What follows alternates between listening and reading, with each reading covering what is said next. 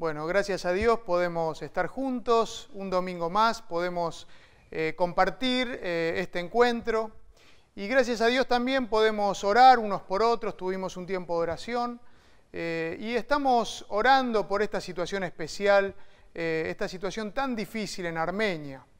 El domingo pasado entrevistamos al doctor Pablo Elmacián que viajaba a Armenia para realizar esta obra eh, para beneficiar a los niños en ese hospital en Armenia, pero eh, ese viaje quedó interrumpido, no se pudo eh, concretar todo este proyecto debido a este conflicto armado, esta guerra. Y la verdad es que repudiamos toda guerra, no, no, compartimos lo que está pasando, nos pone tristes ver esto y ver el sufrimiento también milenario del pueblo armenio enfrentando eh, todo tipo de injusticias. Eh, y dejamos este tema en manos de Dios. Por eso como iglesia eh, oramos, oramos por Armenia, oramos para que no se pierdan vidas, vidas preciosas, ¿sí? y que este, que este conflicto termine de la mejor manera, termine en paz. Ahora, todo esto me hace pensar, ¿no? Porque esta es una situación muy difícil. Es una situación eh, complicada, pensar en la guerra, estos temas que eh, no son fáciles, ¿no? Llegan a nosotros eh, y nos conmueven, nos mueven internamente, pero me hace pensar en mí, ¿no? en, en mí mismo, y en cómo entiendo yo ser un cristiano.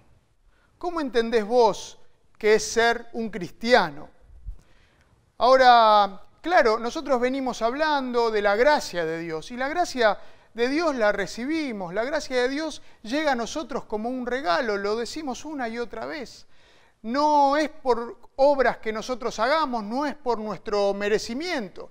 La gracia de Dios llega a tu vida eh, y es incondicional. Dios la da a todos porque Dios ama a todos, a los pecadores. Eh, ama a todos el Señor. Pero eh, de esa manera llega la gracia a nosotros. Pero ¿qué pasa después? recibimos la gracia de Dios y qué pasa después con nosotros, qué pasa eh, con nuestras vidas. Recibo la gracia y entonces, ¿qué hay entonces? ¿Qué hay eh, después? Quizás recibo la gracia de Dios y empiezo a aprender algunas cosas, pero de repente también empiezo a aprender formas, ¿no? formas, estructuras, rituales, aprendo a, congregarme en un lugar, que está bien congregarse, pero aprendo que ser cristiano tal vez es ir a un templo, es orar con determinadas palabras, es decir algunas cosas eh, de determinadas maneras. Ser cristiano a veces pienso que es una lista de cosas que tengo que hacer y otras que tengo que dejar de hacer. Y tal vez de esta manera me acostumbro a ser un cristiano. ¿no? Y ser cristiano se, torna eso, una costumbre en mí, eh, una, eh, una, forma que yo adopté para mi vida, o una nueva forma, o una nueva estructura que adopté para mi vida. Y la iglesia a lo largo de los años eh, muchas veces se se acostumbró, ¿no? O se amoldó a una estructura, e incluso se amoldó al mundo. Eh, muchas veces, no, no digo esta iglesia, la iglesia a lo largo de su historia. Ha pasado esto, que la iglesia empezó a moldarse al mundo y de repente han venido quiebres o avivamientos eh, o reformas en, en la iglesia, en la historia de la iglesia. Si pensamos en los primeros cristianos, en los que comenzaron todo apenas Jesús se fue de esta tierra y les dio al Espíritu Santo, esos primeros cristianos confesaron y hablaron de su fe porque la fe para ellos, el ser cristianos para ellos, no era una forma o una estructura. El ser cristianos era un modo de vida. Y ellos compartían de su fe en Jesús, compartían el Evangelio con los que estaban alrededor. Y por eso fueron perseguidos. Por eso eh, fueron eh, muchos de ellos martirizados, ¿sí? de las peores maneras. Estos cristianos que compartían su fe eran puestos fuera de la ley ¿eh? por el imperio romano en el que vivían en ese tiempo, eran puestos fuera de la ley, eran martirizados con fieras, con fuego, crucificados. De todas las torturas inimaginables hacia los cristianos que compartían su fe, esta fe viva que tenían en su interior.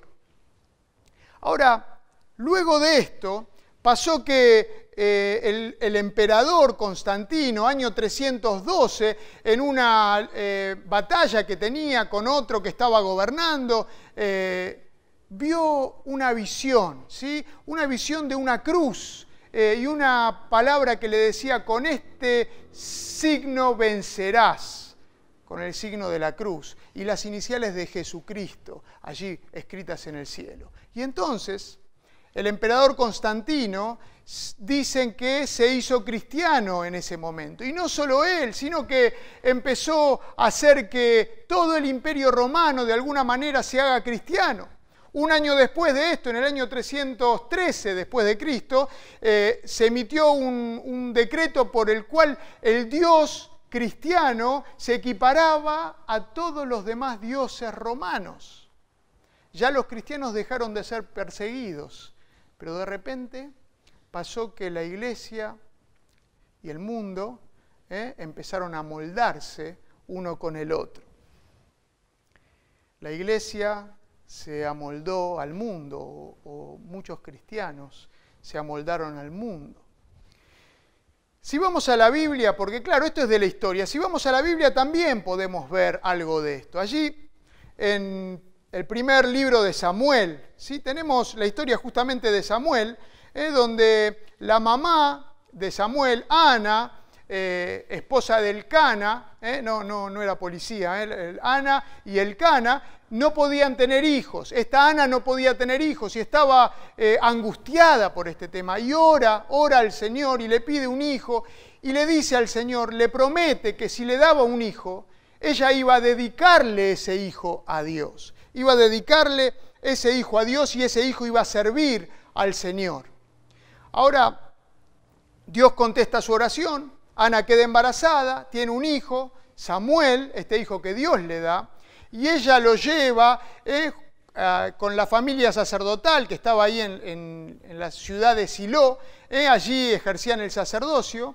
El sacerdote era Elí, ¿sí? que bendice a Samuel, y este sacerdote tenía dos hijos. ¿sí? que eran de la familia sacerdotal, que se encargaban eh, de ejercer el sacerdocio.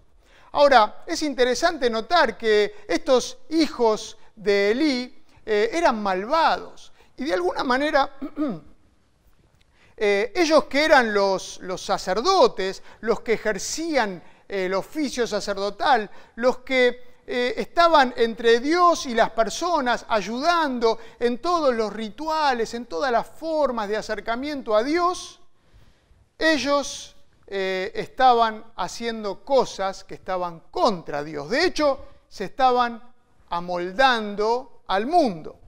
Dice en 2 Samuel, eh, eh, capítulo 2, versículo 17, hablando de ellos, dice así que el pecado de estos jóvenes era gravísimo a los ojos del Señor, pues trataban con desprecio las ofrendas que le pertenecían al Señor, las ofrendas del Señor.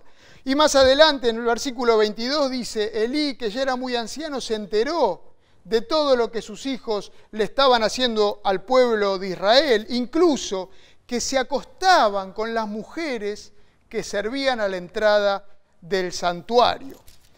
Y después los reta Elí, pero no hay ningún cambio, ¿eh? ya era tarde. Esta familia sacerdotal eh, vivía de una manera que estaba amoldada al mundo. Si bien servían a Dios eh, formalmente, por otro lado estaban amoldados al mundo, porque robaban de las ofrendas que llevaba el pueblo a Dios, porque se acostaban eh, con las mujeres que estaban allí alrededor, ¿sí? como hacían otros pueblos paganos. Habían tomado las costumbres del mundo que los rodeaba se habían amoldado al mundo, a este mundo. Hacían los rituales, sí, pero estaban amoldados al mundo que los rodeaba. Estos sacerdotes, esta familia sacerdotal, religiosa, eran cómodos, ¿sí? eran egoístas, se habían amoldado y hacían lo que querían hacer, lo que tenían ganas de hacer y además también de paso hacían este servicio ritual a Dios. Ahora, el cristianismo no es amoldarse. El cristianismo eh, no es estar cómodo, pasarla bien, no tener ninguna dificultad. El cristianismo no se trata de eso. Jesús dijo que el cristianismo pasa por otro lugar. Dice en Mateo eh, capítulo 5, eh, oíste que fue dicho ojo por ojo y diente por diente, pero yo les digo al que te pegue en una mejilla, volvele también la otra. No resistas al que es malo, amá a tus enemigos, orá por tus enemigos, porque si amás solamente a los que te aman, ¿qué estás haciendo de más? Así hace el resto del mundo, solamente ama a los que le aman. Esto dice Jesús, son palabras de Jesús allí en Mateo 5, en el Sermón del Monte. Amar a los enemigos, poner la otra mejilla cuando te golpean. Al que te pide que lleves carga por una milla, anda dos con él, dice Jesús. Al que te pide prestado, dale y no se lo pidas. Esto es lo que dice Jesús. Esto es el Evangelio de Jesús para los que quieren seguirle, para sus seguidores. Ahora, ¿De qué está hablando Jesús con esto de amar a los enemigos? Uno no puede entenderlo. Esta semana hablaba con alguien que me decía eso de amar a los enemigos, no lo puedo entender.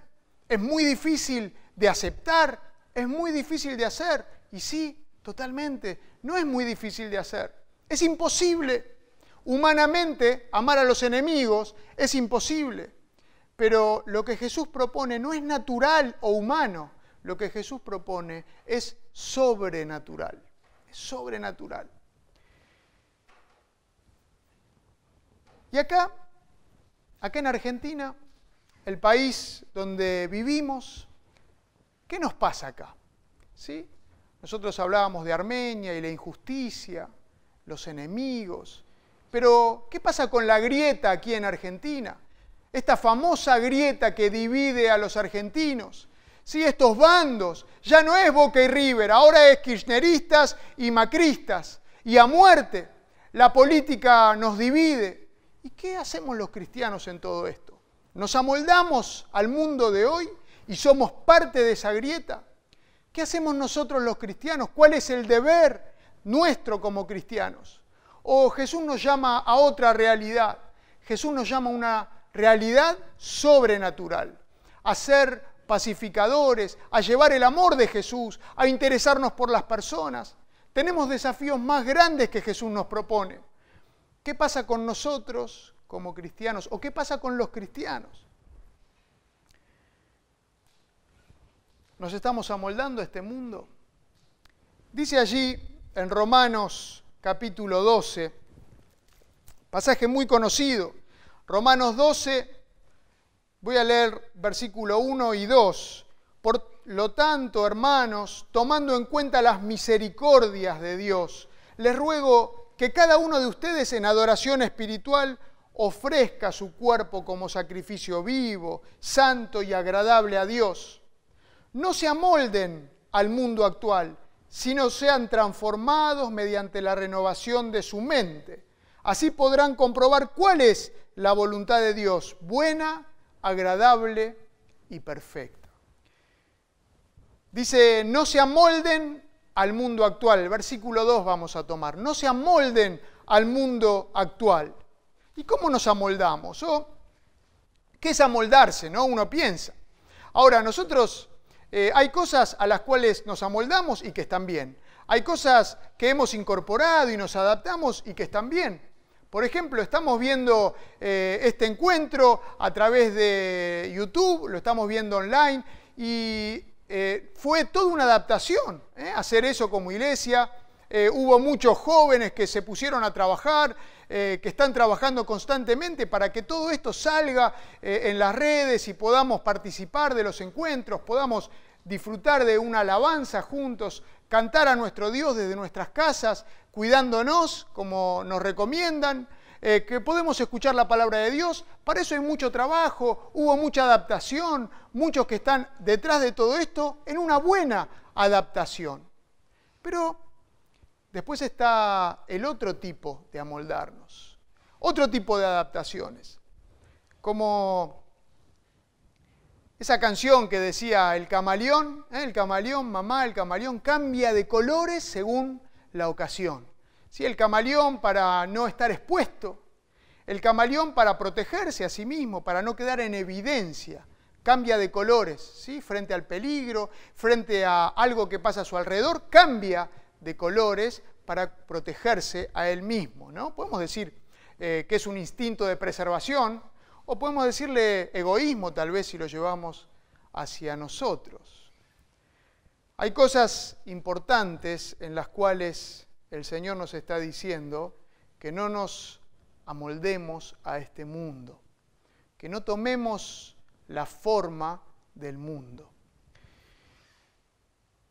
sino que, sigue diciendo el versículo, debemos transformarnos y la palabra es transformación. Esta palabra transformación eh, eh, nos habla de algo profundo, algo desde el interior, una gran transformación desde la esencia.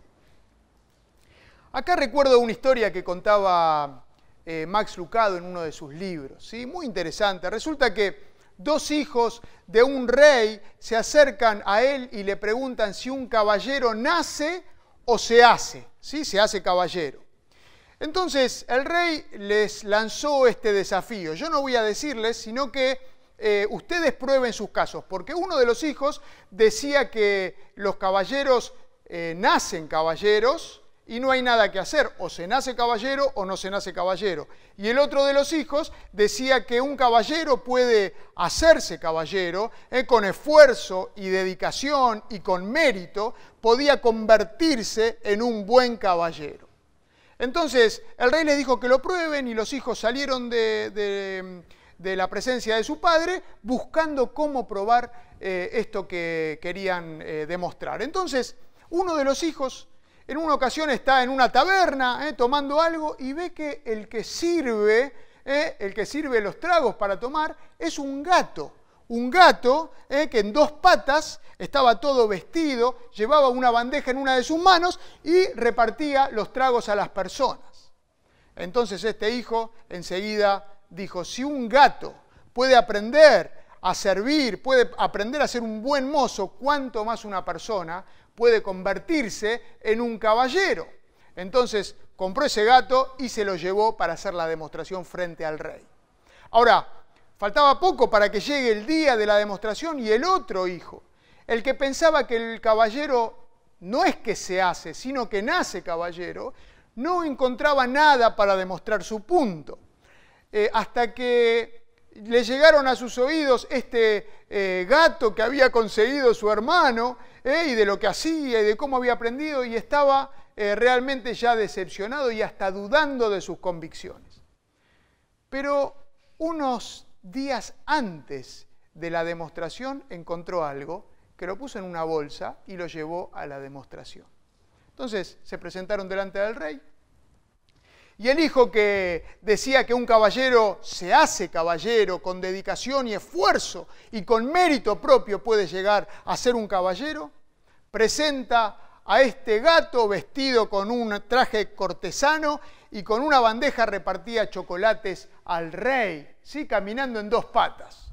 Impresionante, todos aplaudían, aplaudían y hasta lo miraban al otro hermano con lástima, diciendo, a ver, ¿cómo vas a rebatir esto? Y el otro hermano, tranquilo, paciente, vio toda la presentación y en un momento que le toca a él, abre la bolsa que tenía, deja escapar unos cuantos ratones y el gato suelta la bandeja y sale corriendo detrás de estos ratones. Qué interesante, ¿no? Qué interesante planteo. Nosotros podemos arreglarnos, nosotros podemos adoptar formas o estructuras, pero si no hay una transformación interior, nada de esto funciona. Y muchas veces intentamos, intentamos mejorar por nuestra cuenta, hacemos esfuerzo, queremos hacer mérito, pero no funciona de esa manera. Necesitamos una transformación desde el interior. Necesitamos nacer de nuevo, dice la palabra de Dios. una transformación desde el interior. Son dos sistemas de valores totalmente opuestos, los valores de Dios y los valores de este mundo. Amar al enemigo no es un valor del mundo, es un valor de Dios. Los valores del mundo y de Dios son totalmente incompatibles, todos los valores. Si pensamos en el propósito de la vida, no tienen nada que ver uno con el otro. ¿Cuál es el propósito en este mundo? ¿Y cuál es el propósito con Dios? Si pensamos en el significado de la vida, totalmente diferentes, incompatibles entre sí. Si pensamos en cómo medir la grandeza, totalmente incompatibles entre sí, cuando Dios nos dice que el menor y el que sirve a los demás es el más grande en el reino de los cielos. Si pensamos en cómo responder al mal, cuando nos dice la palabra que no paguemos a otro mal por mal, sino que le hagamos bien. Si pensamos en la ambición, en el sexo, en la honestidad, en el dinero, etcétera, etcétera, etcétera, son incompatibles los valores de Dios y los valores del mundo. No hay entendimiento entre los valores de Dios y los valores del sistema mundo. Y si hay un entendimiento, si se produce un entendimiento y todo es muy fácil, es que nos estamos amoldando, algo estamos haciendo mal, nos tiene que llamar la atención. Un teólogo dice así, Karl Barth, la ética cristiana produce una gran perturbación por cuanto desafía, interrumpe y trastorna tan violentamente la tranquilidad del statu quo.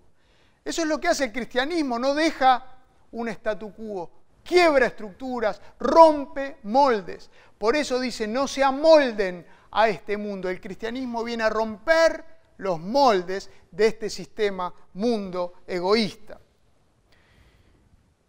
Es una transformación real la que nos propone. Transfórmense de adentro hacia afuera. Esta palabra transformación es la palabra metamorfosis y se usa muy poco. La usan los evangelios cuando hablan de Jesús en la transfiguración, que Él se transfiguró, se transformó su cuerpo, todo su espíritu, como con un cuerpo glorificado. Pero también se usa en 2 Corintios 3:18. Y dice así, así, y es el único otro lugar donde se usa, 2 Corintios 3:18. Así, todos nosotros que con el rostro descubierto reflejamos y contemplamos como en un espejo la gloria del Señor, somos transformados a su semejanza con más y más gloria por la acción del Señor que es el Espíritu. Somos transformados por la acción del Señor que es el Espíritu. Ahora, ¿cómo hacemos esto? ¿Cómo hacemos esta transformación? Bueno, sigue este texto diciendo, eh, no se amolden, sean transformados, transformados mediante la renovación de su mente. La renovación de la mente. ¿Cómo se hace eso? ¿Cómo se renueva la mente? ¿Cómo renuevo mi mente? Y hoy las personas están buscando renovar la mente.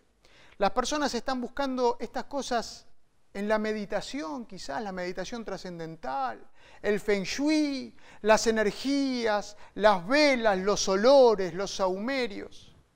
Quizás uno puede decir, bueno, para la mente necesitamos conocimiento, hay que estudiar más, hay que aprender más para renovar la mente.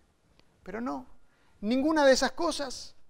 Dice en Efesios 4, 23 y 24. 4, 23 y 24.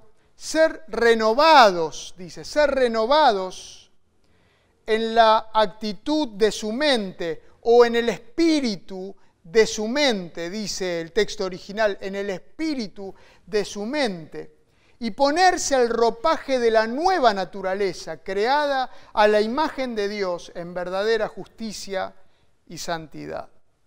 Ser renovados en el espíritu, en la actitud de la mente, en la mentalidad que tenemos. ¿eh? Una mente nueva. Ponerse la ropa, dice la palabra en, en 2 Corintios, la ropa de la nueva naturaleza. Y esa ropa de la nueva naturaleza es Dios mismo. Es el Espíritu, es la obra del Espíritu en nosotros, la acción del Espíritu como leíamos.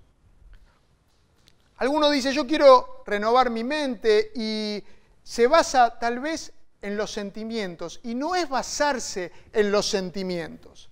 ¿eh? Porque si uno se basa en los sentimientos, puede decir, bueno, ¿cómo me siento hoy? Hoy, hoy siento a Dios o hoy no lo siento a Dios. Hoy siento, eh, me siento bien con el trabajo o no. Hoy me siento bien con mi esposa. Hoy me siento bien con la iglesia o me siento bien con los hermanos. Me siento bien con las personas. Ese no puede ser el fundamento. Me siento bien con este predicador. No, bueno, eso es difícil, pero no podemos basarnos en los sentimientos para renovar la mente. No digo que los sentimientos están mal, pero no son la base para renovar nuestra mente.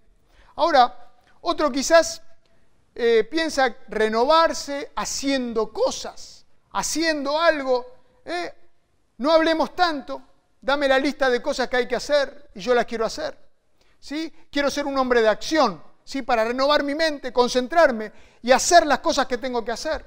Estos son los que buscan los 10 puntos para ser un gran cristiano, o 5 puntos para ser más espiritual, o 3 puntos para agradar a Dios. Pero no se trata de hacer cosas para renovar la mente. La renovación de la mente es obra del Espíritu Santo en mi vida es revestirme con la ropa nueva del Espíritu Santo, de Dios en mi vida. Y cuando pasa esto, cuando mi mente se renueva, cuando soy transformado por la renovación de mi mente en el Espíritu Santo, entonces puedo comprobar la voluntad de Dios. Puedo comprobar la, buena, la voluntad de Dios, que es buena, es agradable y es perfecta, dicen Romanos. Esa voluntad de Dios que quiere hacerme bien, no quiere hacerme mal. Aún a pesar de las dificultades, esa voluntad de Dios que es lo mejor para mi vida, esa voluntad de Dios que es agradable, esa voluntad de Dios que es perfecta. Puedo comprobarla, comprobarla en mi vida. Dice entonces Romanos, volvemos al versículo 1, por lo tanto, hermanos, tomando en cuenta la misericordia de Dios o las misericordias de Dios, les ruego que cada uno de ustedes en adoración espiritual ofrezca su cuerpo como sacrificio vivo, santo y agradable a Dios. Como adoración espiritual o como culto racional, dice en realidad el original. El apóstol Pablo nos está diciendo, al ver, por tanto, al ver la misericordia de Dios, al ver esta maravillosa gracia de Dios, la obra que Dios hace en mi vida, la propuesta de Dios para mi vida. Entonces, entonces les ruego eh, por estas misericordias que presenten su cuerpo como sacrificio vivo, santo y agradable a Dios. Esto es una respuesta mía al amor y a la gracia de Dios. Esta es mi respuesta personal. Cuando veo esa gracia de Dios manifestada, ese amor de Dios derramado por mí, derramado para abrazarme a mí, aún siendo pecador, entonces mi respuesta espiritual tiene que ser ponerme en sacrificio vivo, santo, agradable a Dios. Y esto como un culto como una adoración racional, pensada, lógica. Este sacrificio es del cuerpo. Acá Pablo usa la palabra cuerpo y los griegos que lo escuchaban, escribía eh, la carta a la iglesia de Roma, eh, y los griegos despreciaban el cuerpo, pero el cuerpo es creado por Dios y este mismo cuerpo se pone a disposición del Señor en sacrificio, en ofrenda a Él. Este mismo cuerpo es el que con sus miembros va a servir al Señor, con esto, estas manos, con estos pies va a ir a servir al Señor. Por eso mi ofrenda es con mi cuerpo. Y es un sacrificio. Y es, el sacrificio es costoso.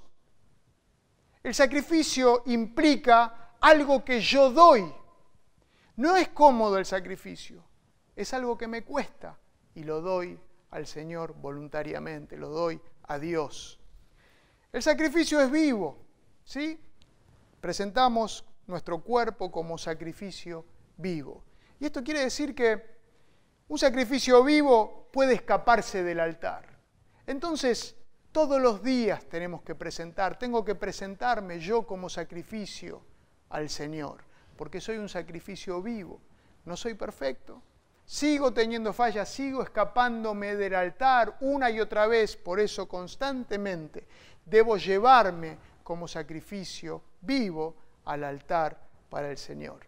Y como decíamos, es la adoración racional o el culto racional, el culto lógico que le doy a Dios. La palabra es lógico que usa allí y es, es pensado, ¿sí? no es solamente emocional, tiene que ver con que yo saco esta, esta conclusión, este deseo, respondiendo al amor de Dios en mi vida, de entregarme a Él en culto racional. Ser cristiano es ser diferente del mundo y de sus valores. Ser cristiano implica sacrificio. Ahora, uno es cristiano aún frente a los enemigos. Uno está desafiado o el desafío de Jesús es que seamos cristianos y seamos sus hijos aún en frente de los enemigos que entonces amemos. El desafío de ser cristiano frente a las injusticias también frente a las injusticias. El desafío es ser cristiano frente a la persecución, frente a cualquier consecuencia que venga. El desafío es ser cristiano frente a la FIP, ¿sí? frente a las exigencias que tenemos alrededor. El desafío es ser cristiano frente a mi esposa y a mis hijos, a mis hijas en mi caso. El desafío es ser cristiano frente a mi vecino, frente a todos los que están alrededor. No importa las circunstancias. El desafío es ser cristiano y vivir los valores de Dios en mi vida. ¿Para qué? Para así comprobar esta voluntad de Dios que es buena, que es agradable y que es perfecta. Para terminar, empezamos hablando de, de Samuel y de Ana. Cuando Dios contesta la oración de Ana, Ana eleva esta oración. Dice en 1 Samuel 2, voy a leer algunos versículos. Nadie es santo como el Señor, no hay roca como nuestro Dios, no hay nadie como Él. El arco de los poderosos se quiebra, pero los débiles recobran las fuerzas. Los que antes tenían comida de sobra se venden por un pedazo de pan. Los que antes sufrían hambre ahora viven saciados. La estéril ha dado a luz siete veces, pero la que tenía muchos hijos languidece. El Señor da la riqueza y la pobreza, humilla, pero también enaltece. Levanta del polvo al desvalido y saca del basurero al pobre para sentarlos en medio de los príncipes y darles un trono esplendoroso. Del Señor son los fundamentos de la tierra, sobre ellos afianzó el mundo. Él guiará los pasos de sus fieles, pero los malvados se perderán entre las sombras. Nadie triunfa por sus propias fuerzas. El Señor destrozará sus enemigos desde el cielo, lanzará truenos contra ellos. El Señor juzgará los confines de la tierra. Ahora, qué bueno es estar cerca de este Señor maravilloso y gustar su buena voluntad, agradable y perfecta en nuestras vidas. El desafío es que nos presentemos nosotros como un sacrificio vivo, santo, agradable a Dios, que lo hagamos como un culto racional, que no estemos acostumbrados, acostumbrados a ser religiosos, acostumbrados a las estructuras, que no estemos eh, acostumbrados a vivir amoldados al mundo, a la iglesia, a la palabra de Dios, amoldados a muchas cosas, que podamos ponernos como sacrificio en respuesta a este amor de Dios y que Él siga haciendo la obra en nuestras Oramos. Te damos gracias, Señor, gracias porque sos un Dios maravilloso y gracias porque Vos llegás a nuestras vidas para transformarlas, llegás a nuestras vidas para renovar nuestra mente, nos das de vos para hacernos nuevos de adentro hacia afuera. Gracias por tu amor, que llegue incondicionalmente, que nos ama aún siendo pecadores. Y Señor, que nosotros podamos responder a tu amor, que podamos ponernos como sacrificio vivo para vos, con un olor grato que llega a tu presencia. Señor, que podamos vivir los valores tuyos en medio de una sociedad que va a contramano de lo que vos querés y decís. Señor, que podamos vivir esta contracultura cristiana todos los días en el lugar a donde nos pones, en los momentos más difíciles, en los momentos más sencillos, que estés con nosotros y nos ayudes a ser cristianos, hijos tuyos, que nos dedicamos a vos en sacrificio racional. Gracias por este encuentro. En el nombre de Jesús. Amén. Muy bien, muchas gracias por haber compartido un domingo más por nosotros. Seguimos en oración. Hasta la próxima. Hey.